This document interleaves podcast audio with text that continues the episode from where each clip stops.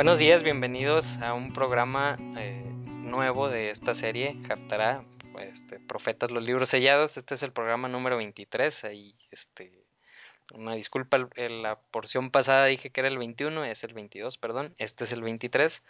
Y en esta sección de, de la Haftarah eh, de los profetas es la sección correspondiente a la Parashot Pekudei, donde se veía eh, el recuento de todos los materiales que se usaron en la construcción del tabernáculo, este, el oro, la plata y el cobre, o sea, o cuánto se utilizó de cada uno de los materiales, el cómo se debían de cubrir los, los utensilios sagrados cuando iban a viajar en el desierto, o sea, cuando se iba a mover el tabernáculo, las piedras de ónix para el pectoral de juicio y su confección, el efod, los tzitzit, la revisión final del tabernáculo está hecha por Moisés, este, ya cuando le dio su, su visto bueno este, que ya estaba todo terminado.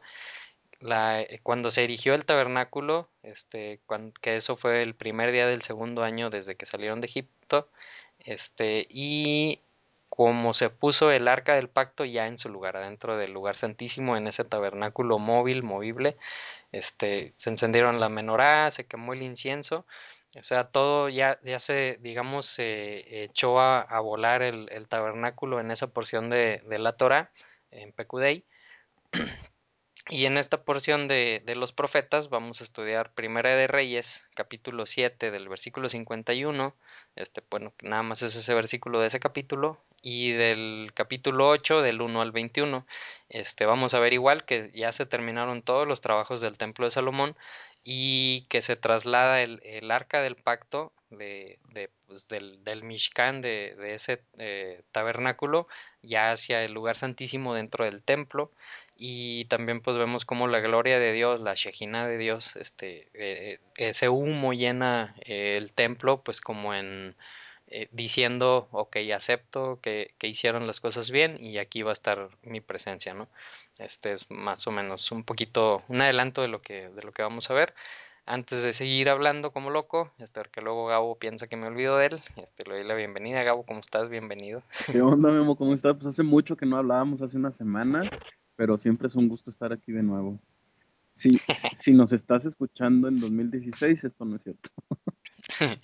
sí, sí, este, bueno, como dijimos hace, hace unos minutos que terminamos la, la, porción pasada, esta en la mayoría de los años va a ser una porción doble, este, entonces la porción pasada y esta porción, este, pues se van a escuchar en un mismo sábado, entonces si nos estás escuchando en el 2017, 18, 19, este, pues nos acabas de escuchar seguramente hace un par de minutos y te pasaste a esta porción, o a lo mejor te aburriste y te fuiste y después de un, unas horas o unos días nos estás escuchando. Si es el 2016, bueno, este, esto está pregrabado este, y la porción pasada la escuchaste hace una semana, ¿no? Entonces, si así fue, pues bienvenidos de, de nuevo, una semana después.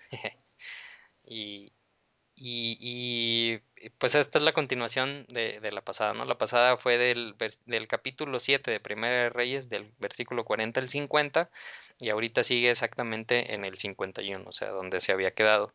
Cosa que normalmente no sucede en las haftarás, ¿no? Como ya hemos visto, pues las haftarás nos traen brincando de un lado a otro.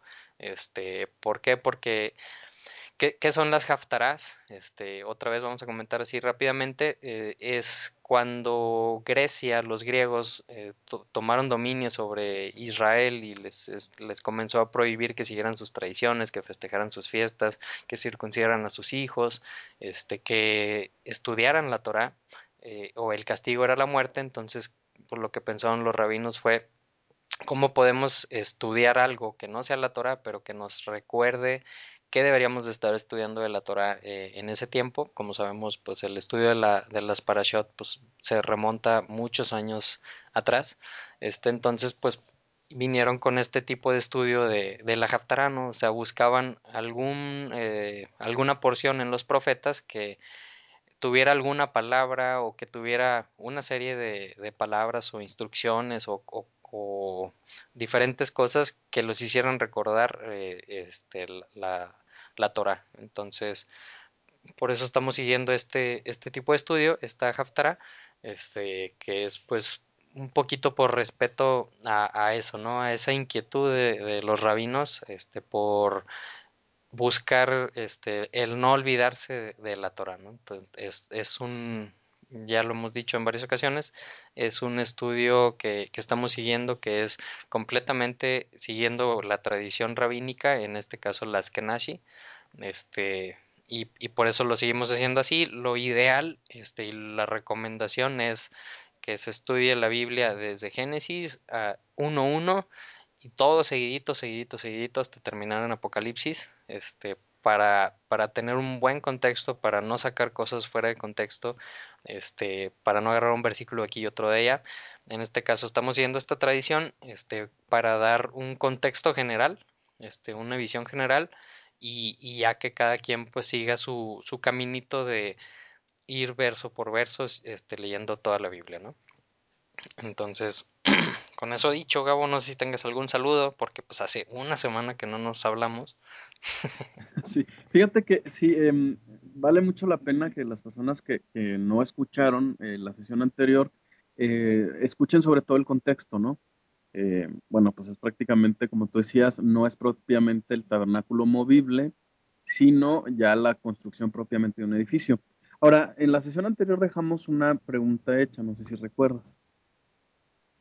Sí, sí, sí que, que por qué Dios le había recriminado a David, ¿no? Este, que pues porque había usado tanta sangre para, para conseguir instrumentos y todo lo relacionado con el templo. Exacto, le dice, sabes que tú no vas a construir el templo porque a ti te gusta demasiado la guerra, a pesar de que David siempre le preguntaba a Dios si debía ir a la guerra o no. Y entonces David no iba a la guerra si no era con la autorización de Dios. Entonces, ¿por qué ahora Dios le dice que le gusta mucho la guerra, no? Eh, eh, es, este tema es muy interesante, Memo, porque parece ser que a Dios no le gusta que, que, quien construye el templo sea una persona bélica, ¿no? Una persona conflictiva, una persona... No, sé si, si, estuvo bien que dijera conflictiva, porque normalmente pensamos que David era un súper tipazo, ¿no? Y, y, sí que lo era, pero, pero esa característica parece ser que no es la que Dios quería que estuviera plasmada en el templo. ¿Será casualidad, Memo, que, que prácticamente no se habla nada de Salomón? Cuando, cuando tú ves, buscas en la Biblia la historia de Salomón, pues te vas a encontrar con, con, que él pidió sabiduría y ya, eso es todo lo que sabemos de Salomón, ¿no? Después sabemos que se casó con muchas mujeres, que tuvo muchos caballos, que hizo convenios con Egipto, y eso es todo lo que sabemos de Salomón. Pero si te fijas, la mayoría de los capítulos que hablan sobre Salomón en realidad hablan sobre el templo. Uh -huh. Entonces, eh, otra cosa que, que, podemos conectar es el nombre Salomón significa la paz de él, es decir, una persona que no tuvo conflictos ni tuvo guerras. ¿no? Entonces, la característica principal de Salomón, el que construyó el tabernáculo, es la sabiduría. ¿Será que eso es lo que Dios aspira que busquemos?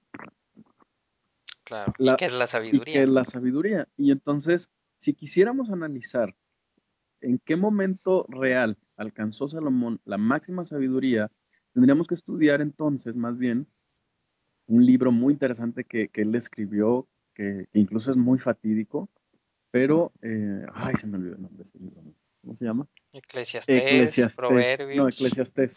Sí, o sea, si queremos analizar cómo pensaba Salomón, cómo sentía, analicemos el libro de Eclesiastés. Claro. Eso, esa, es, esa ya es tarea, ¿no? Muy bien. Y no es tan largo. No, no, no es tan largo y es sumamente interesante por ahí. Fíjate que te voy a pasar la, el, el, PDF donde viene la explicación. Es fascinante el libro de Eclesiastés cuando lo entiendes desde la perspectiva rabínica. Ok. Sí, igual si me lo pasas ahí lo, lo cuelgo en este estudio. Ándale. Este, un, un link. Muy bien. Entonces, pues bueno, vámonos de lleno a Primera de Reyes, capítulo 7, versículo 51. Es el último versículo de ese capítulo, del capítulo 7. Y comienza diciendo, este, como habíamos visto, ¿no? De qué se trató del 40 al 50, este, de cómo Hiram o Hirom este, había terminado todos los utensilios de, de cobre. Este, y después decía, y Salomón también pues mandó hacer los utensilios de oro que se iban a utilizar en el lugar santo, en el lugar santísimo. Este, entonces aquí continúa diciendo, una vez terminada toda la obra que el rey había mandado hacer para el templo de Dios, Salomón hizo traer el oro la plata y los utensilios que su padre David había consagrado y los depositó en el tesoro del templo del Señor. O sea, entonces quiere decir que David, este, pues sí hizo algunas cosas, ¿no? Sí hizo algunos utensilios, no todo lo mandó a hacer Salomón, porque pues aquí está diciendo, ¿no? Que mandó traer los utensilios que su padre David había consagrado. Este, ahí me, gustaría irme así bien rápido a, a segunda, a primera de Crónicas, este, del capítulo 28 del 11 al 12, este, que habla un poquito sobre que, que estos utensilios que, que David este, hizo o consagró. Y dice, entonces David dio a Salomón su hijo los diseños de los vestíbulos del templo, sus edificios, sus áreas de provisiones, sus aposentos superiores, sus aposentos interiores y el lugar para la cubierta del arca también los diseños para todo lo que le había sido dado por el espíritu. Ay, ay, pues cómo no, eso de lo del espíritu, pues eso nada más es del Nuevo Testamento, ¿no? Pues, del viejo todavía no estaba, ¿no? O eso es lo que pensamos muchas personas, este, pero vemos que nada que ver. Aquí realmente la, la palabra que se utiliza es el ruach, o sea, el ruach de Dios, le había dado a Salomón para los patios de la casa de Dios, para los aposentos que lo rodeaban, para los tesoros en la casa de Dios, los tesoros de los artículos santos y las áreas apartadas de los, de los sacerdotes y los levitas eh, para el trabajo envuelto en el servicio a la casa de Dios y para todos los artículos necesitados para el servicio a la casa de Dios. ¿no? Entonces, vemos ahí un poquito una referencia de, de, de qué estaba hablando aquí este o qué se está diciendo aquí en el versículo 51 del capítulo 7, este, donde pues me llama mucho la atención eso, ese tema del, del espíritu, ¿no? Que, que, no nada más lo vemos en el Nuevo Testamento, de hecho tengo por ahí algún artículo que hice hace un año o más sobre ese tema, ¿no? Del el Espíritu Santo en el Antiguo Testamento.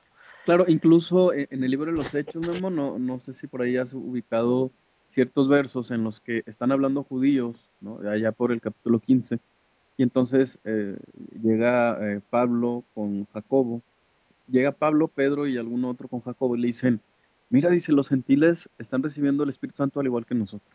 Órale. Órale. Y, y, entonces bueno. dicen, mira qué raro, ¿eh? Que, como que, ¿Por qué será esto, no? Entonces sí, es, es fascinante ese tema. Uh -huh. Que ahí es una de esas que vamos a dejar en el aire, ¿no? Para que, para que se queden pensando en. y, y, le busquen ahí a los estudios en la página. Exacto. Entonces, bueno, aquí ya nos pasamos al capítulo 8, este, donde se va a ver ya el, traslado del arca, este, del, del, tabernáculo hacia el templo. Aquí el capítulo de en Crónicas que hace referencia a esto es eh, Segunda Crónicas capítulo 5 y capítulo 6, este más o menos son los paralelos a, estos libros de reyes, como sabemos tenemos dos libros de reyes, primera y segunda de reyes, tenemos dos libros de crónicas, primera y segunda de crónicas, es muy interesante siempre que estudiamos reyes, este, tomar en cuenta lo que dice crónicas y viceversa, ¿por qué? Porque los dos se complementan, ¿no? Entonces, ahorita nos toca estudiar reyes, este, pero ahí sí, sí les dejamos igual de tarea, este, pues echarse un clavado a, Segunda Crónica 5 y Segunda Crónica 6 para, para complementar este estudio, ¿no? Entonces aquí ya en el capítulo 8 comienza diciendo, entonces el rey Salomón mandó que los ancianos de Israel y todos los jefes de las tribus y los patriarcas de las familias israelitas se consagraran ante él en Jerusalén para trasladar el arca del Señor desde Silón, Sion, o Sion, la ciudad de David, ¿no? Entonces, Aquí vemos pues que ya estaba el, el templo terminado, el templo este, listo, pero ¿para qué estaba listo el, el templo? ¿Para el arca? ¿O, o, para qué será? Porque, ¿O por qué será que, que todo eso, todo eso que se construyó era nada más para el arca, ¿no? O sea, pues, ¿qué, ¿por qué será tan importante el arca del pacto? Este, ¿Hay algún versículo que nos, nos puede ayudar a, a, a saber por qué es tan importante este, segunda de Samuel capítulo 6.2, donde dice, luego David tomó toda la fuerza que tenía con él entonces y alguno de los príncipes de Judá salió por Baal Judá para traer de allí el arca de, de, Dios, de Elohim, la cual lleva el nombre, el nombre Jehová Elohim Sebaot, o Yuhebahei Elohim Sebaot, entronado sobre los querubín, ¿no? Entonces. ¿por qué es tan importante el arca del pacto? Ese arca, este, que fue lo primero que movieron, este, una vez que estaba terminada la casa, pues porque ahí está depositado el nombre de Dios, ¿no? La presencia, la Shejinah, este, es, eh, o sea, es, yo creo que lo más importante que, que se tenía en ese momento, ¿no? Y que vamos a leer este después los profetas que dice que en un futuro cuando ya este esté aquí el Mesías que ya ni nos vamos a acordar del arca, ¿no? ¿Por qué? Porque la presencia de Dios va a estar no nada más en el arca, sino en todo Jerusalén. Y en nuestras frentes, ¿no? Ajá. Entonces, pero en, en ese momento histórico, pues sí era, digo, ahorita yo creo que sigue siendo algo muy, muy importante que no sabemos dónde está, algunos dicen que sí se sabe, este, otros dicen que pues te están mintiendo, este, que yo creo que si, si se encontrara, híjole, sería algo, no sé si incluso hasta peligroso y que podría desatar algo, ¿no? Alguna guerra o algo así.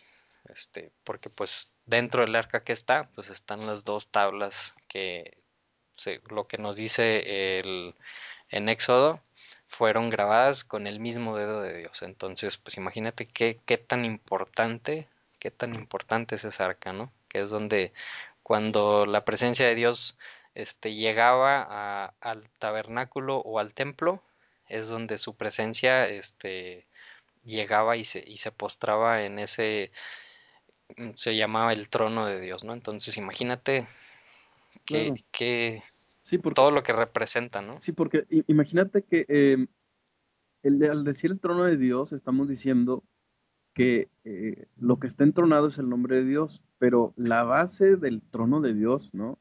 Son los mandamientos. Eso está Claro. impresionante.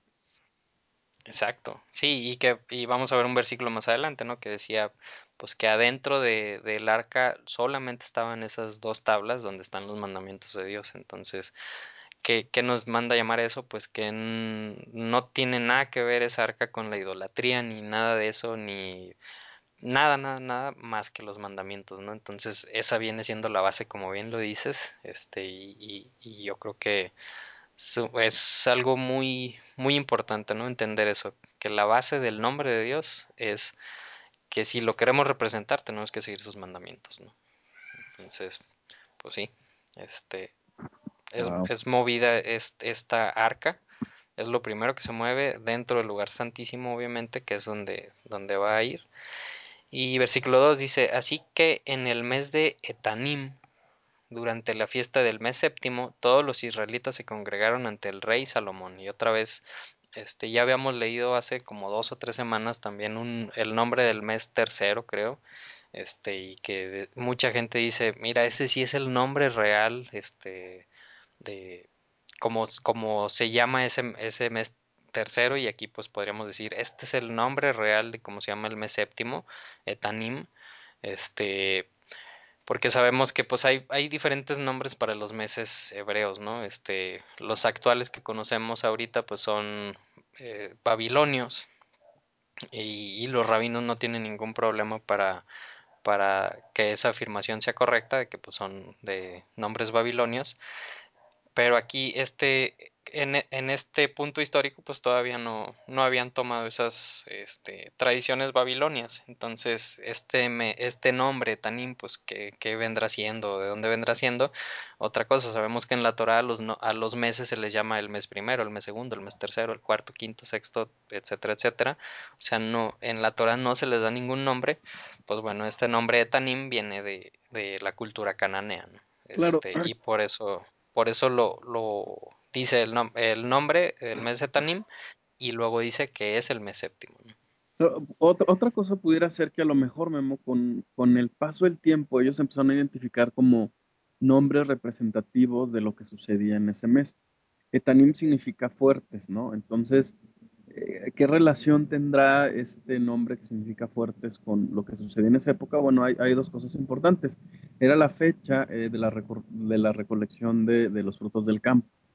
Entonces, pues requería este, un montón de trabajo, ¿no? Y por otra parte, en este mes eh, aparecen las festividades de Rosh Hashanah, Yom Kippur y Sukkot. Entonces, e- el significado que encierran estas festividades, pues también podemos decir que es muy poderoso, muy fuerte, ¿no? Entonces, pudiera ser una u otra. Cuando regrese el Mesías, pues ya le preguntaremos, ¿no? Así es.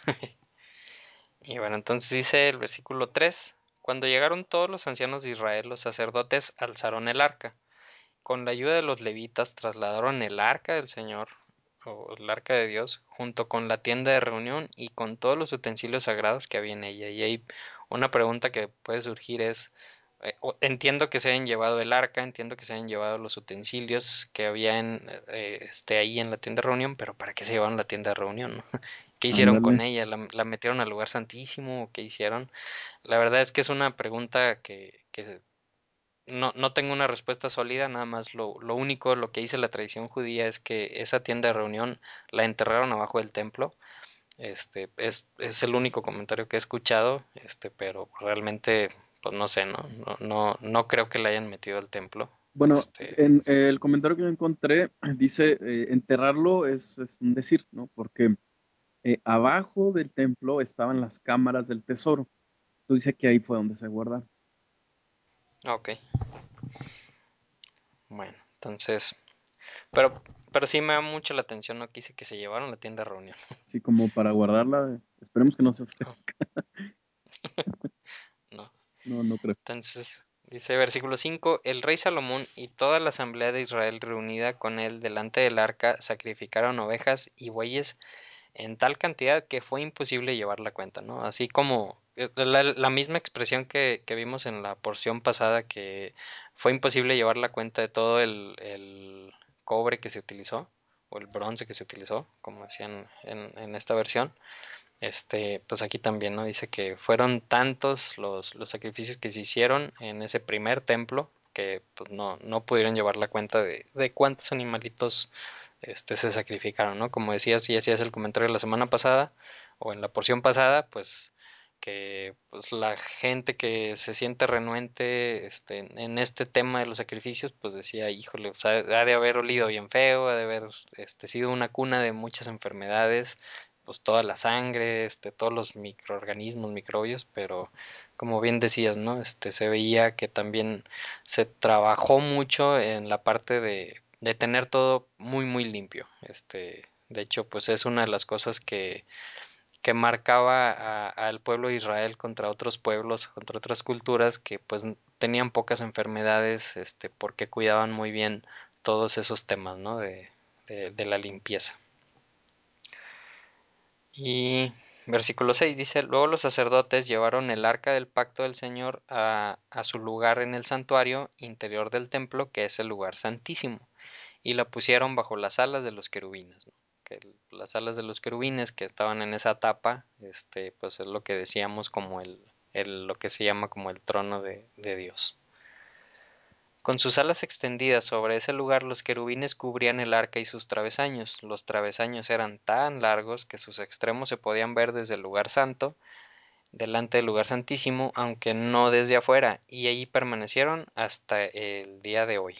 Wow. Este, y, y ahí obviamente no está diciendo hasta el día de hoy, este, el 2016, sino hasta el día de hoy que, que, que escribió el escritor este, este libro, ¿no?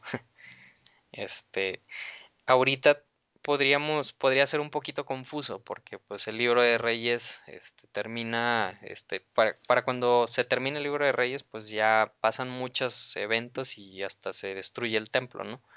Este, entonces podríamos decir, oye, espérate, pero pues el escritor entonces, ¿cómo le hizo para poner ahí que, que hasta el día de hoy, siendo que si fue el mismo escritor, pues este, Uh -huh. pues ya sabía que se había destruido el templo, ¿no? Entonces eso nos lleva a pensar que así como conocemos ahorita las escrituras, este, y que, que tenemos libros, este, digamos, completos, impresos, este, pues no es necesariamente como estaban en, eh, pues en cuando fueron escritos, ¿no? Este, allá escribían rollos y, y, pues eran de, no era todo el libro de Reyes, digamos, o todo el libro de Salmos o, o etcétera, sino eran diferentes rollos que luego fueron cocidos y, y, y, se le fue dando la forma que, que, poco a poco hasta la que conocemos ahorita, ¿no? Entonces, obviamente que cuando eso fue escrito, quiere decir que hasta ese momento este, todo eso estaba ahí, ¿no?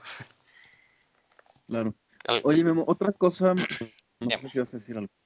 Bueno, me llama mucho la atención eh, lo que dice por ahí en el verso 7. Dice que los querubines desplegaban sus alas hacia el lugar del arca y cobijaban los, querubín, los querubines, perdón, el arca y las varas. Implica entonces, no sé si te lo puedes imaginar, las alas eran muy largas, porque pues prácticamente cubrían en buena parte del propiciatorio, que era la tapa de la caja donde estaban los, eh, las tablas. ¿Por qué? ¿Hacia dónde volteaban ellos? ¿Hacia dónde estaban sus caras? ¿Qué veían ellos? Pues estaban hacia adentro, ¿no? Hacia, la tapa. Hacia, la tapa. ¿Y, ¿Y en dónde se manifestaba la presencia de Dios? Arriba de ellos. O sea, arriba de ellos se manifestaba la presencia de Dios. ¿Significa eso entonces que los querubines no podían ver directamente la manifestación de Dios? ¿Quién sí mm. podía verla? El sumo sacerdote que entraba. Que iba a estar disipada también con, con el humo de, claro. del incienso. Claro, pero desde ese punto de vista, un ser humano tiene más acceso a la presencia divina que un mismo querubín. Muy bien. Órale. Órale. Muy bien. Pues qué ser humano tan poderoso. claro, y tiene mucho que ver con, con algo que ya habíamos leído que dice, si Dios creó los universos, solamente a ti se te manifestó. Eso es muy fuerte. Wow. Bueno, seguimos, seguimos, porque si no, no acabamos. Versículo 9 dice, en el arca solo estaban las dos tablas de piedra que Moisés había colocado en ella, en Horeb, donde el Señor hizo un pacto con los israelitas después de que salieron de Egipto. Y aquí pues ya, ya habíamos tocado este tema en alguna de las parashot, no me acuerdo en cuál, este, que, que decíamos, o, o, que se tiene un entendido, este, pues en la actualidad de que dentro de, de ese, del arca del pacto estaban no solamente las tablas, sino también está el maná y la vara de Aarón, este que habíamos visto los versículos en donde cuando se habla de la vara de Aarón este y de el maná este se, se veía que enfrente del arca es donde iban a estar esos dos este, cosas, o sea, eh, la, vara de Aarón y, el maná, este, no adentro de del arca del pacto.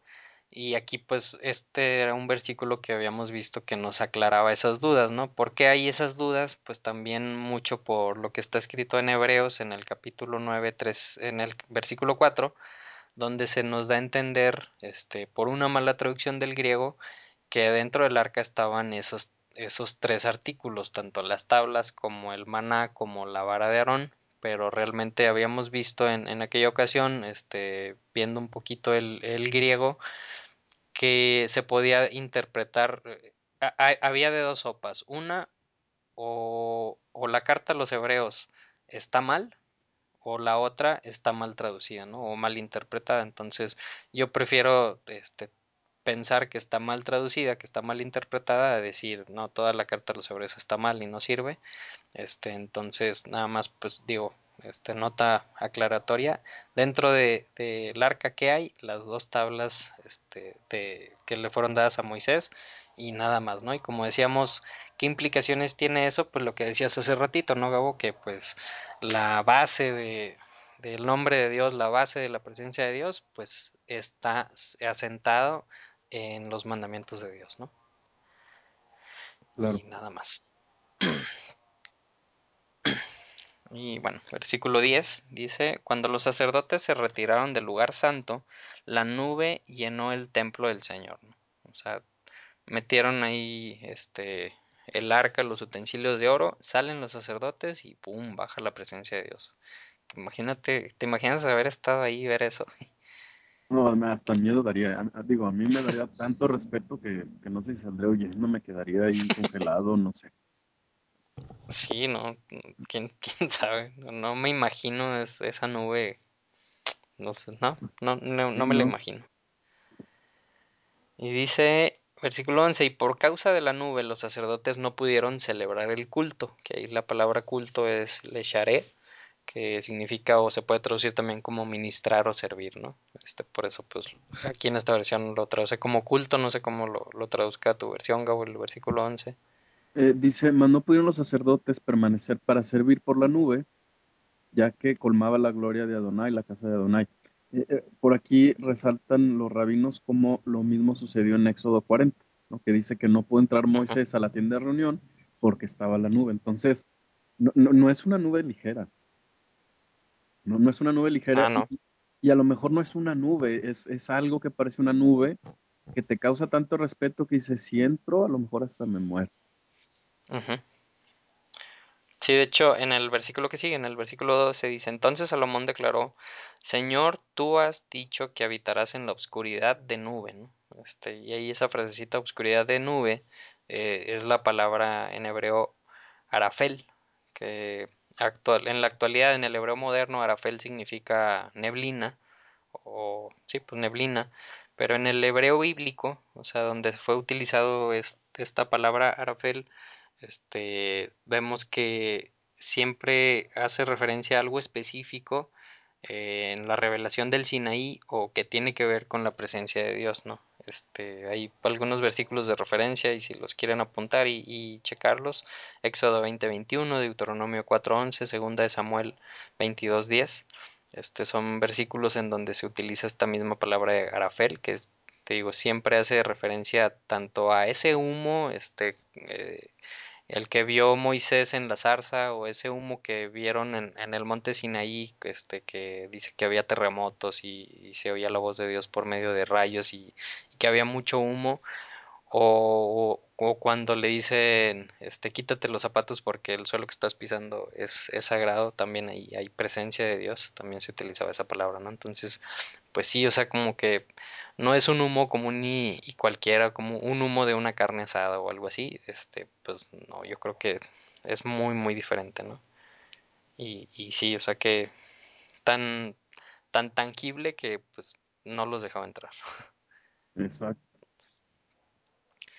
Dice el versículo 13, y yo te he construido, está hablando Salomón, dice, y yo te he construido un excelso templo, un lugar donde habites para siempre, ¿no?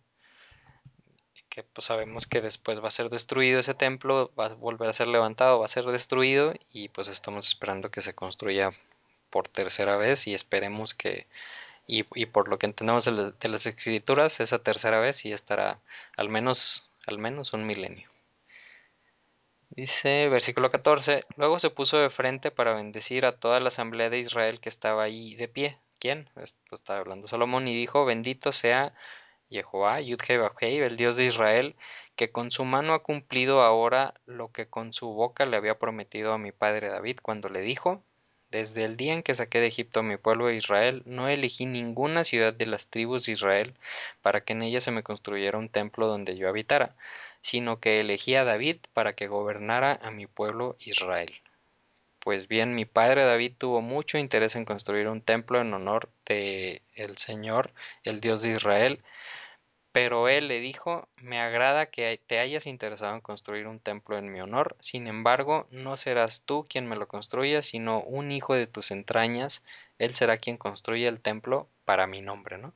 Este que también algo que ya habíamos comentado en la, en la porción pasada, que pues David había tenido esa inquietud de construir el templo, pero pues, le había dicho, no lo vas a hacer tú, lo va a hacer alguien de tu descendencia, y comentabas ahí, Gabo, que le daba a entender pues también que no, no nada más eh, eh, él va a ser el que construya el templo, sino pues de esa simiente va a venir también pues, el, el rey o, o, siempre va a haber un, un, un, rey de tu simiente que estuviera gobernando el pueblo de Israel y, y pues, sobre todo esperando pues a, a, ese Mesías que se siente una nueva, nuevamente eh, en ese templo, ¿no? Oye, oye Memo, no, no, te- no sé cómo traduce tu versión, pero me impresiona mucho que aquí Dios está diciendo que este templo no es para la presencia de Dios, ¿no? Porque eh, ya había dicho Dios en Éxodo que, que, que si Israel le construía un templo, entonces Dios habitaría en medio de ellos, no en el templo, sino en medio de ellos, ¿no? Entre ellos y adentro de ellos, to- todo eso significa. Pero este verso nos está diciendo entonces que prácticamente el templo es para el nombre de Dios. Uh -huh. Eso se me Sí, hace oh, sí, me llama mucho la atención.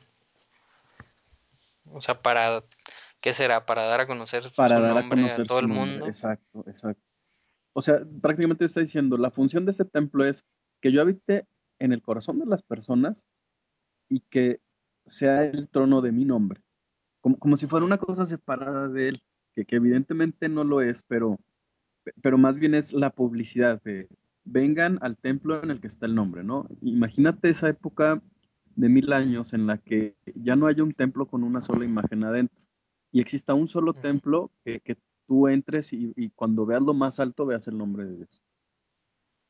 Órale, órale.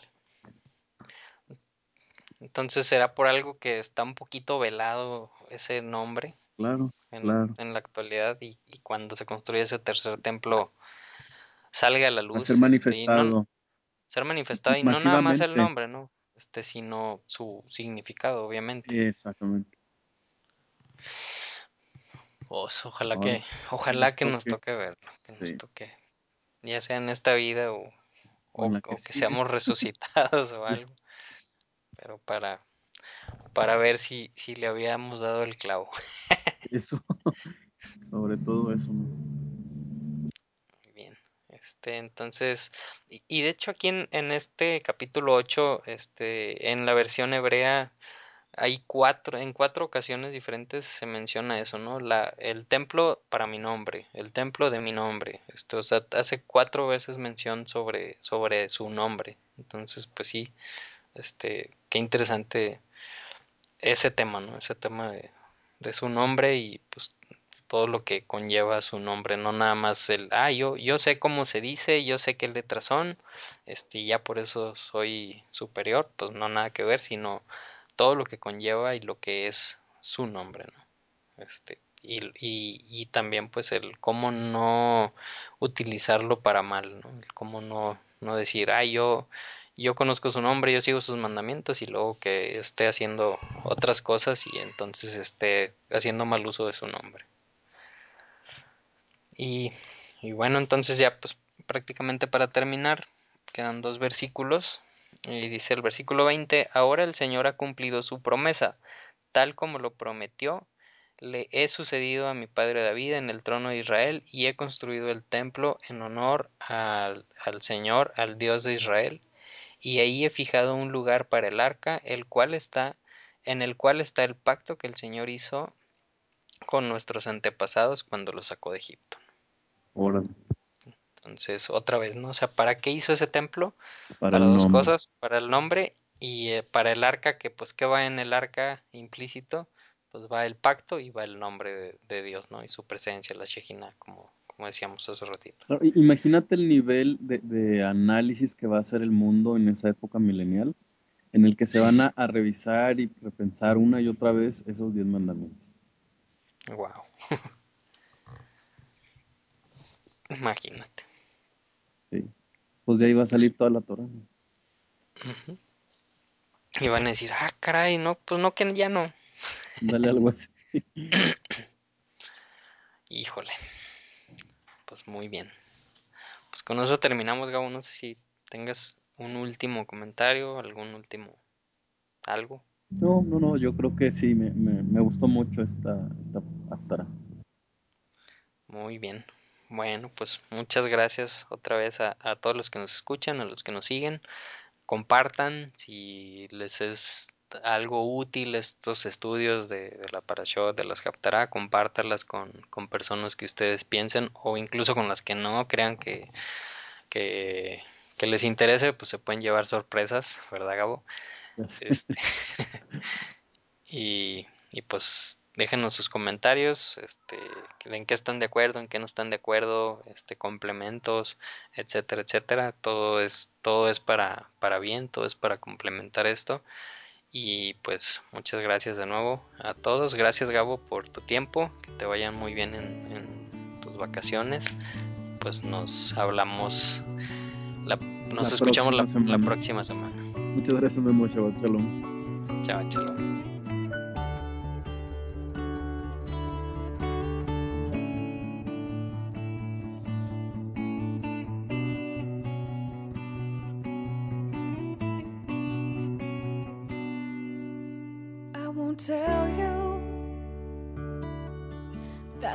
Loves me. I won't tell you that he saved my life. But I can say as loud and clear as I can sing from my lips to yours that there's one of our God in every one of our lives, and that's why we sing Shema Israel Adonai Eloheinu Adonai Echad. Oh, and that's why we sing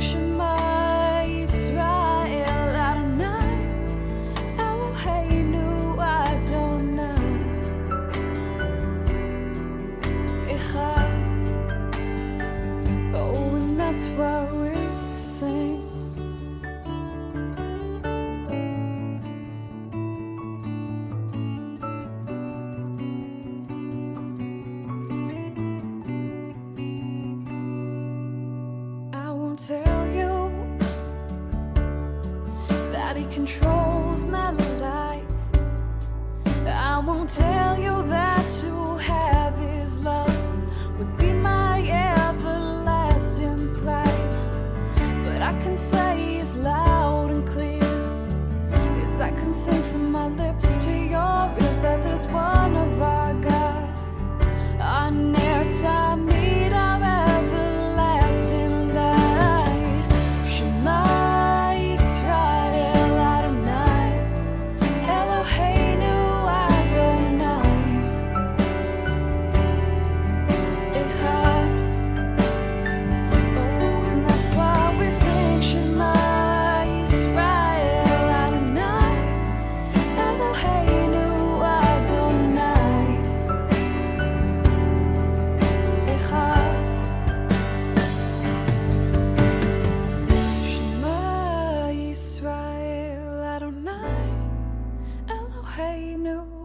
Adonai Echad